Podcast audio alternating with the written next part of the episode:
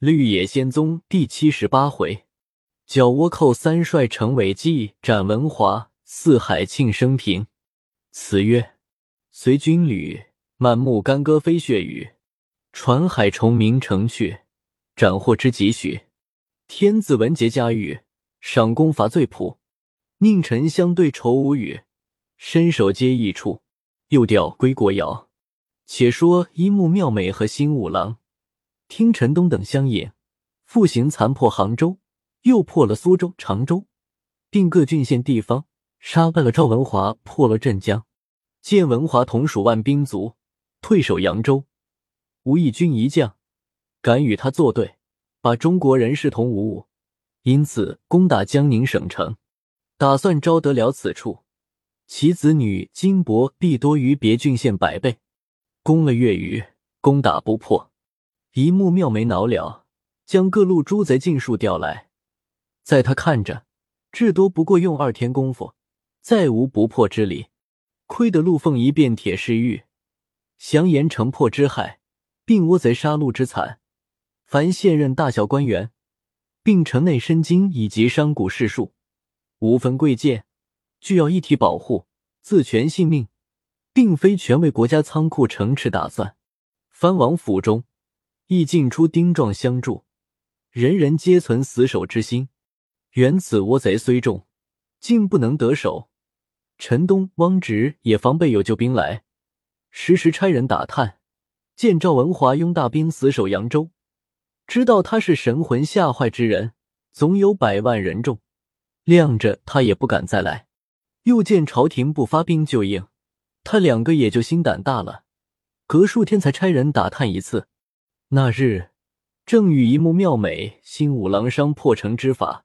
贼党报道，中国有兵从江中来，此时已上岸了。一木妙美道：“约有多少人马？”贼党道：“远望也不过二万来人。”陈东道：“怎么来的这样快？想是连夜走的。”新五郎道：“恐怕还是扬州人马。”赵文华前来救应。一木妙美道：“管他是那个差来的，着众头目分兵一半围城，使城中不能救应。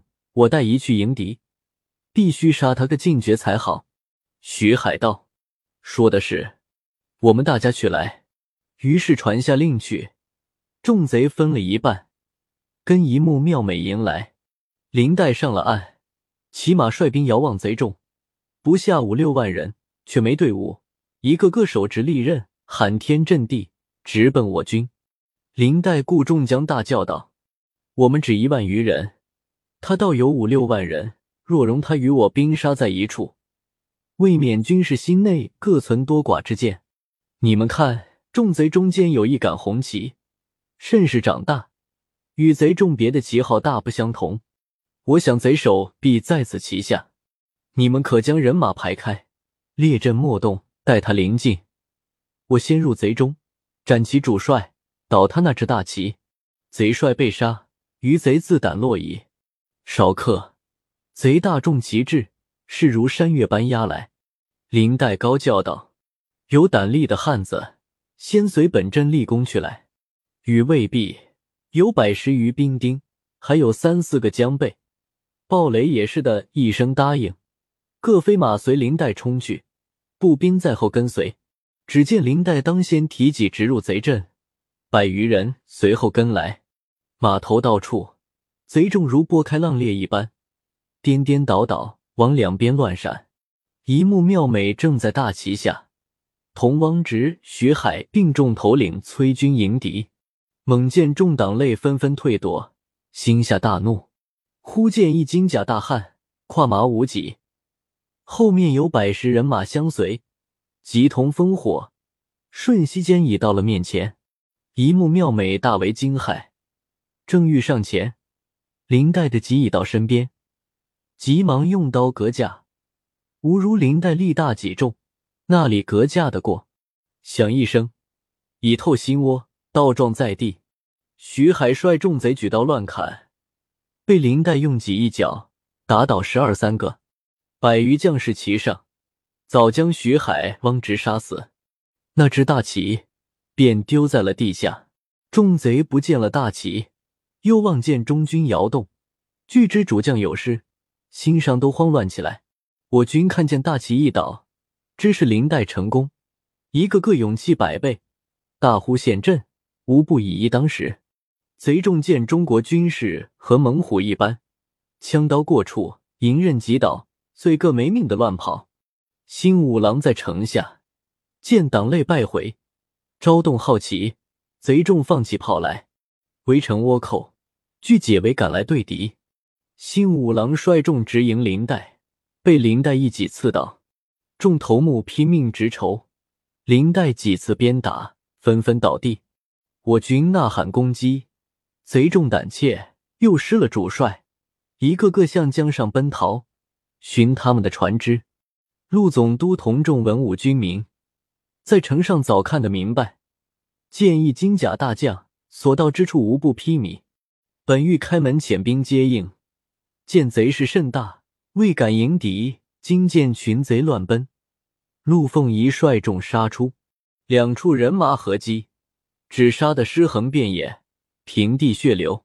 林黛见城内人马分四面杀出，便领兵沿西北江岸追杀下来。少客，陆凤仪人马一追杀而至。林黛忙差人知会，着凤仪驾船在江内追杀。凤仪向差人道：“贼船竟在江内停泊，此时追杀，使他无暇上船，少为宽纵，便皆逃去矣。你可上复林大人，我且顾不得会面，也惜不得兵力，乐得杀一个，与将这百姓报一个仇恨。”说罢，打马催兵。向倭寇多处追杀去了，众贼沿江岸跑了许多路，眼睁睁看的本国船只跟随下来，要救他们，只是被官军追赶的连一线余霞没有。林黛倒记得于大猷穷寇莫追的话，只因陆凤仪不肯驻守，也只得随着下来。众倭寇亡命乱奔，猛听的一声大炮，人马雁翅排开，拦住众贼去路。众贼到此田地，各喊杀，拼命战斗。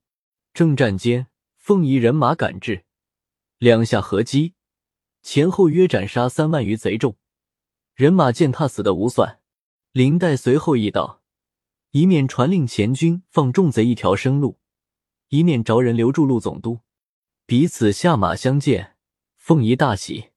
林黛传令三处人马就在此地扎营歇息造饭。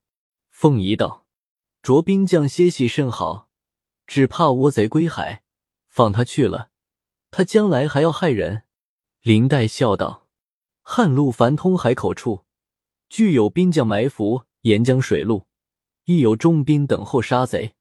文伟朱大人镇台于大猷，专司其事，他走到那里去。”凤仪拍手大笑道：“怪不得镇台大人着驾船从江中追赶。”原来水旱两路具有埋伏，我若早知，也要矮惜兵力，不像这样追赶了。又道：“林大人真神勇也！我在城头从一交战时，就看见大人带百十人匹马直入贼阵。自那杆大旗倒后，贼众急乱矣。正言间，众军已先将中军营盘立起，两人同入坐定。”凤仪问赵胡两人在扬州举动，并起兵来南辕尾。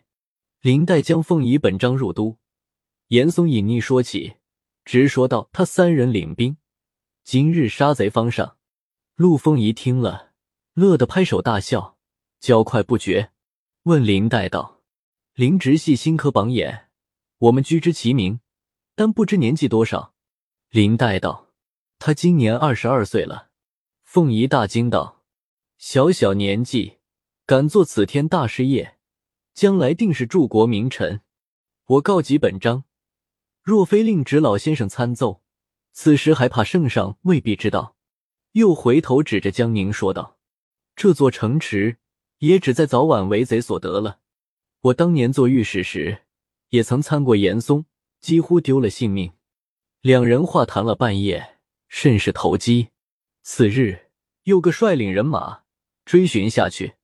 再说倭寇被官军杀得七断八续，又跑了五六里，见追兵渐远，一个个寻至江边，只有二十多只海船，众贼争渡，自相残杀，人多船少，通船俱皆占满，连撑船扯棚空隙俱无。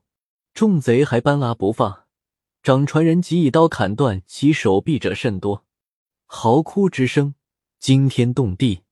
上不了船的还在江岸奔走，及至江船开去，人多船重，又沉了几只。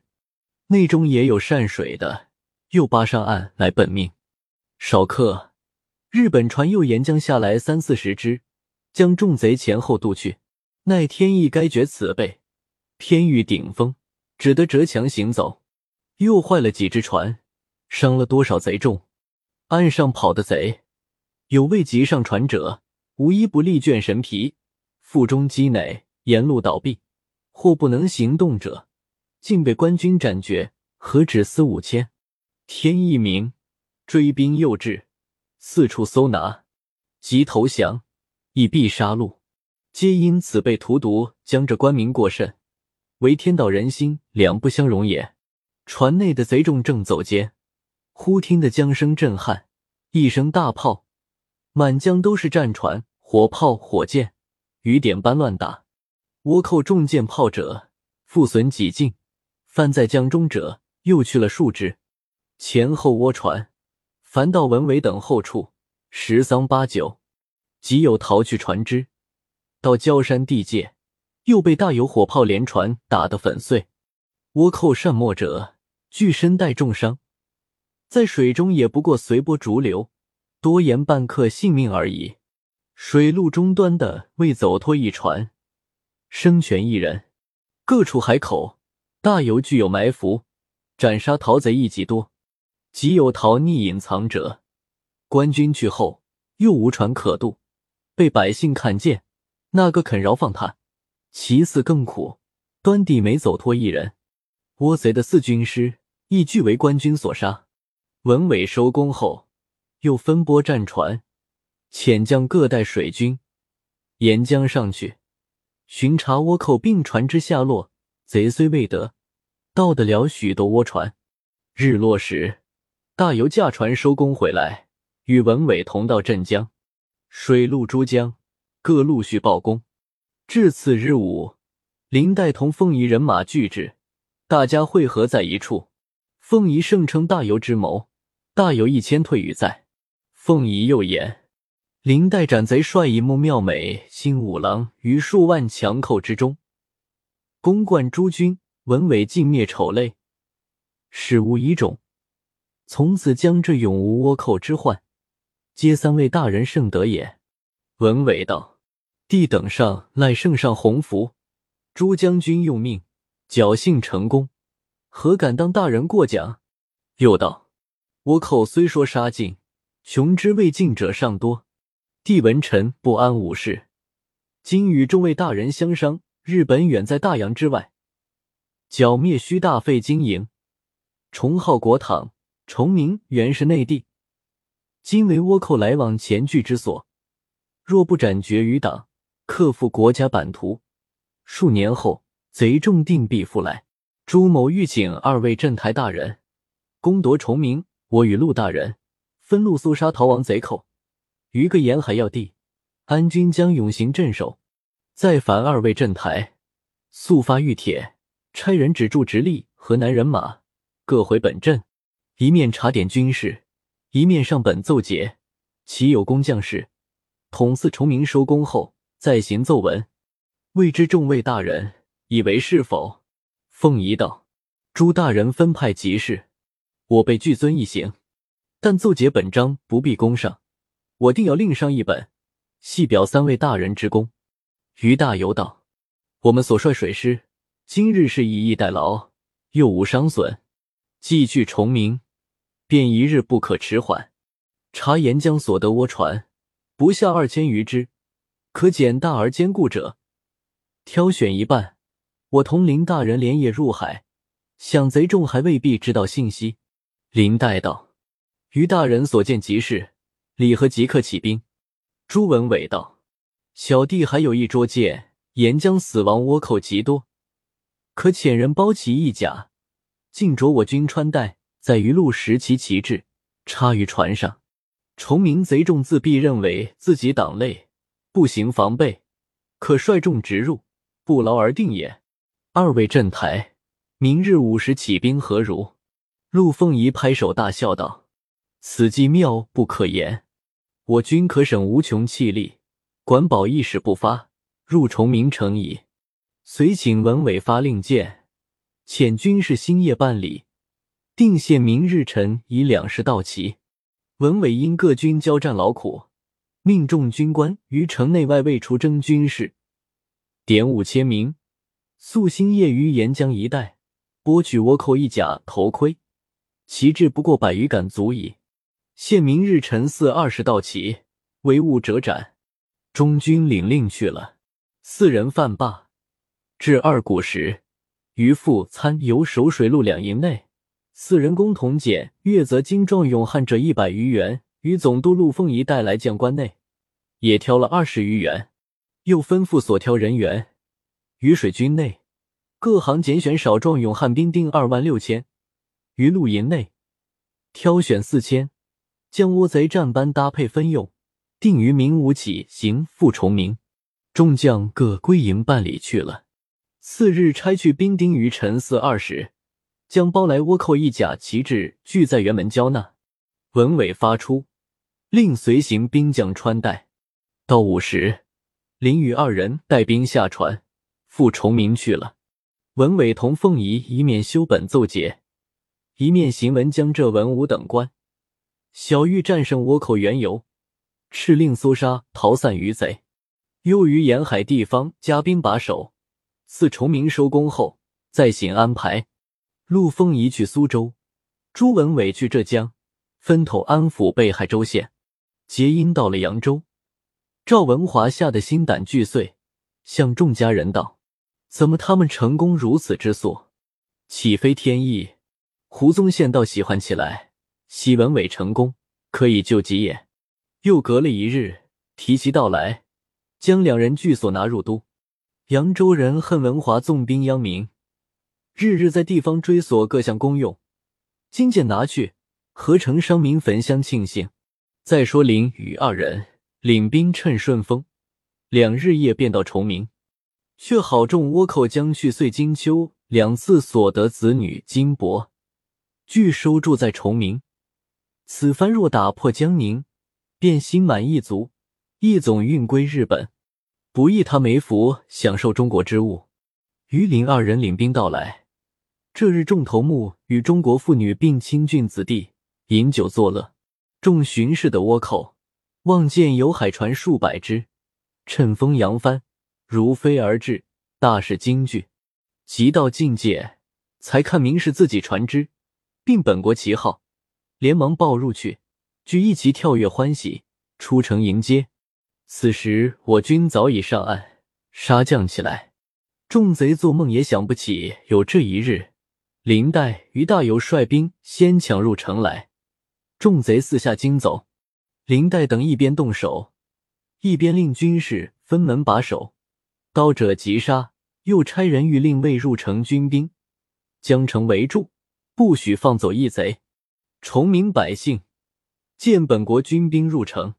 各持棍棒刀斧帮杀，又领官军于大街小巷、安馆寺院处处搜寻。本国还有落后船只，皆陆续聚到。从辰时杀起，至午初时分，将群贼洗尽。又分遣诸将率兵于各乡镇搜杀。地方百姓听知大军到来，那一个还肯饶放？家家户户到处搜查，可怜众贼，一个未得生全。即有逃至海边者，船只俱被我军所守，除非跳入海中。四处搜杀了两日夜，诸将交令，林虞两人出使小玉安抚百姓，委官查点倭贼掳掠的江浙男女约三千余人，据着问明地方姓名，开写册籍，将男女分为两处养育。四大军回后，再差官押船来，搬取他们还乡。又将抢掠的江浙金银珠玉并各色货物，以及古玩珍宝，不下十余库，各堆积如山。林与二人相商，歇兵六日，议定将金银珠玉珍宝古玩，他二人领水师五千，做第一起押解起行，各色货物、绸缎、铜锡等类。尾参副将带水师五千，做第二次起行，其余物为游击都司等做第三起押解，亦带水军五千起行，用每一库为大小五官十元。共同点验，各封记号数，按所分三项，依次搬运在一处，以便上船。查点仓粮，共三十余万担，起出十万担，分镇本县人民于四不受新官到日收管。又分派了镇守大小官员，诸项完妥，然后大排贺功筵席，以酬诸将勤劳。又从库中颁发银两，赏随行军士。歇兵至第四日三更时分，陡起大风，刮得海水吼声如雷。须臾，天地昏暗，义军皆惊，通城市数无不悚惧，皆言自来未有之大风也。至五谷丰息，依旧清明如故。到第五日，开库搬运上船，水响一物无存，连忙报与林与二人，大为惊异，将各库打开。酷酷皆然，诸军众将神色俱失，言妖魔神鬼盗去者议论不一。于大游向众将道：“此昨晚三股大风所由来也，其中有天意。中国与倭寇俱不能得耳。言之何意？定于明日一同起身罢了。原来是冷于冰知道林黛与大游收功崇明，由此项财物。”因此，弄神通取归洞府，为普天下穷民济急之用。到第六日，林与二人留关镇守，率众将祭神，放炮开船。约走到未排时分，陡然起一阵大风，将前前后后各船俱刮拢在一处，在水面上旋转起来。诸军众将叫喊不绝。正在危迫间，忽然换转风头，卷定诸船。向西北飞走，少客，大雾弥漫，看不见东南西北，耳边但闻风声、水声，相为吼应。林雨二人虽然有胆气，到此亦唯有潜心莫道，许愿叩头而已。估计有八九个时辰，见次天清月朗，众军将个视目观望，前面隐隐似有城池，船行切近。细看乃杭州东门也，也不知从那一个海口入来。此亦是冷于冰之作用。知林与二人起行日子不好，到申时要起飓风。飓风与别的风大不相同，一起则东西南北四面乱乱无定，舟船遭遇无不坏者。于兵恐伤中国军事，因此命连城必来救应，送军将至杭州。只是他送的太勇猛些，致令大众担无限惊险。再说杭州城外百姓，同城上巡逻军士，瞧见数百只海船，都以为倭寇又至。此时文伟正在杭州安顿一切，驻居在巡抚衙门内，听得传报说倭寇大至，连忙从背中扒起，发令见小玉和城军民官吏都着上城防守。顷刻轰动了一城，林黛遣人到城下叫喊：“城上不是放炮，就是放箭，不能前进。”于大猷道：“这怪不得他，爽利等到天明罢，有什么要紧？”文伟在城上坐守了半夜，到天大明，方知是林与二人带兵回来，心下大喜，率各官到城外船内相见。林与二人先言今日海风之险。几乎不得相见，诸军众将都和做梦一般，不知怎么便到杭州城下。此天一着与老弟宿会也，又详说崇明杀贼，并一切事。问文伟是几时到杭州？文伟道：自二位老哥起兵后，我与陆大人一个分开，他回江宁，派遣文武各官办理江南被扣地方事务。昨日有自来，他已在苏州。我到杭州查办被扣郡县地方事务，屈职仅十一日，不意二位老哥已收工，航海归国，真是天大喜事。可一同入城，安息几日。军事疲劳，也该令其休息。我此刻即遣官迟议传报陆大人。林黛道：“我们的船只人数还不知有伤损否？”似查明入城。文伟道：“只用尾官三四员便可立办，何用清查？”说罢，一同上岸，骑马入城，同到巡抚衙门。文伟大设酒宴，请崇明德胜大小官员贺功。三日后，将各路水师俱打发回镇，我船留在杭州，被搬运抢去南府使用。过了几天，朱文武拒接交差，已查明通省被害郡县，兵火之后，仓库空虚，文伟只得从未被害郡县提取银米，遣官按户挨查南府人数，分别赈济，将来与陆凤一块奏罢了。这名甚是感戴。诸事安顿俱毕，三人坐船赴苏州。凤仪率文武迎接，入城贺功，叙说各办事务，同具一公本奏捷。凤仪又另上一本，表奏三人之功。文伟于奏捷本内又添一本，特奏赵文华、燕茂卿贪婪不法等事，并遣假冒军功。且说明帝见了朱文伟等头一次报捷本章。帝心大悦，立即传其九卿。天子道：朱文伟、林黛于大游到扬州，只点兵三日。第四日即各分水陆两路进兵。不意赵文华拥水军八万，河东人马三万，死守扬州。他的意思，朕亦深知，并非为保守扬州，不过为保守自己，怕倭寇来杀他耳。将这两省之师。生灵受害，皆坏于赵文华一人，言之痛恨。前严嵩奏称，将这人望赵文华甚英，朕不解将这人望此图博何意。严嵩听了，心若芒刺，又问众臣道：“赵文华拿到否？”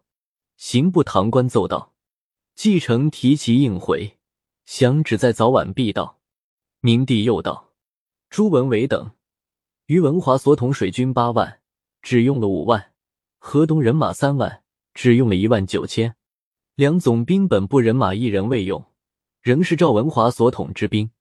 一日夜，水陆杀贼数万，使无一类，屈指成功，究悉一招。嗣后选将，不可不深也。且更有可喜者，破倭寇之谋，虽出于于大猷和文伟。而林黛于江宁城下，领百余人，首先驰入贼阵，于数万人中斩其贼帅一目妙美，夺大旗后，复杀贼副帅亲五郎。此非有波山钢鼎之力，不能奏死其功也。贼首既去，寻贼自瓦解矣。陆凤仪开城接应，昼夜驰追。文臣能如此，足见勇敢。保全江宁，越于不破。凤仪之功，可与朱文伟与大游相同。刻下林黛与大游，以去重名，收功享义在止故。徐阶宝见得人，足见忠诚为国。统四节因在制，朕令将谕旨。诸臣顿首辞出，商卓上表庆贺。只有严嵩，虽对众抢为色笑，却心上难过的了不得。本日晚。即将文华宗宪借道交送刑部，严嵩立即托尚书下邦模，向刑部堂官代讨情分，又差人入监安慰二人去了。不四五日，又接到崇明收工，并陆凤仪、朱文伟安插抚恤两省被扣郡县本章，遂下旨陆凤仪保守江宁，身费心力，加太子太傅，赐蟒衣玉带，因义子人间读书。林代昭升授提督，充部江南通省军门，统辖各镇，驻扎镇江，防御诸处海口。朱文伟即补授浙江巡抚，挂通省军门衔，统辖各镇，防御诸处海口。于大猷着升授提督，驻扎山西大同府，挂通省军门衔，统辖各镇。尚书徐阶着充金言讲官，加太子太保，并赐徐阶、朱文伟、林黛于大猷各蟒衣玉带一袭。其余水陆有功诸官，赐陆凤仪、朱文伟奏导日，再降御旨升补。看第二本是朱文伟参奏赵文华于去岁奉旨督兵，在直隶沿途所诈地方官金帛、古玩，赋予扬州、苏州二府种种贪贿，敛积商民银两，折收船马价值，肩负假冒军功，并参燕茂卿在盐院人中交耻不法等款。又替赵文华派敛诸商金珠古玩，侵吞盐客等事。明帝览奏，越发大怒，敕下江南总督陆凤仪所拿燕茂卿入都，抄没本乡并人中两处家私，兼详查祭顿地方，监禁老少男妇，无得轻纵一人。与赵文华一同赴刑部，严刑审讯，定罪奏文。又看到胡宗宪。文伟替他极力开脱，说他原本书生，未嫌武略，其赵文华贪贿诸事，伪不知情。明帝看后也就不深究了。又想起林润曾参奏赵文华在前，竟是个少年有胆识的官儿，遂下旨升林润兵科给事中，巡按江南通省地方事务。旨意一下，徐阶、林润、邹应龙各大喜。只有个严嵩父子是畏惧，满朝文武谁不知赵文华、燕茂卿是严嵩得力门下，金前后两个巨盗，如去了他左右手一般。刑部堂官见明帝甚怒，也不敢惊疑严嵩脸面，将所诈苏杨二府经商事数银两问时，假冒军功问虚。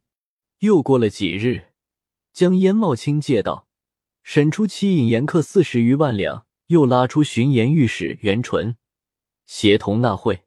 胡宗宪刑部赵文伟参本，也替他以不知情三字开脱，拒走入去。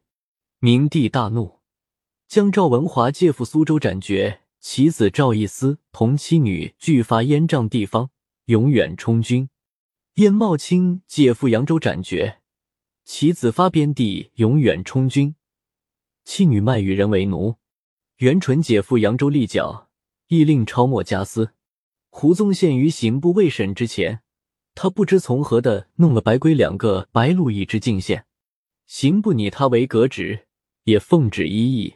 赵文华自入刑部后，日夜愁惧，肚上起了一疮。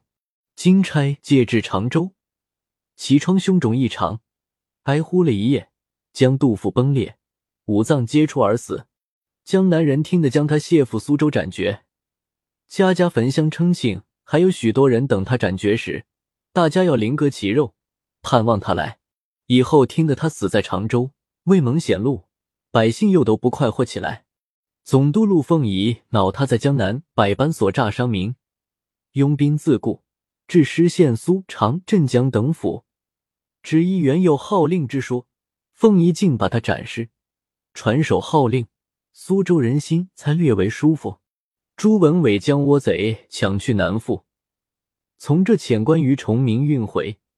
江南人押交陆凤仪，浙江人着亲属拒解认领。又于未被兵火之府县提请转运仓粮，赈济被兵火地方，兼请恩免每年拖欠钱粮，并恩赏张京战胜并阵亡军将。三世俱蒙天子恩准，这敏感激切故。怀庆总兵林桂芳见林代觉尊功大，便告劳起修。明帝知是林代之父，下许多温旨，赏及服务，加太子太保、兵部尚书衔，准其治事，真务职中未有之机遇也。林代、林润此时同在江南，各差人迎请到镇江衙门养老，天天飞游玩山水，及宾客满座看戏。朱文伟每年定请去游西湖，住一月两月不等。这老翁大事快局。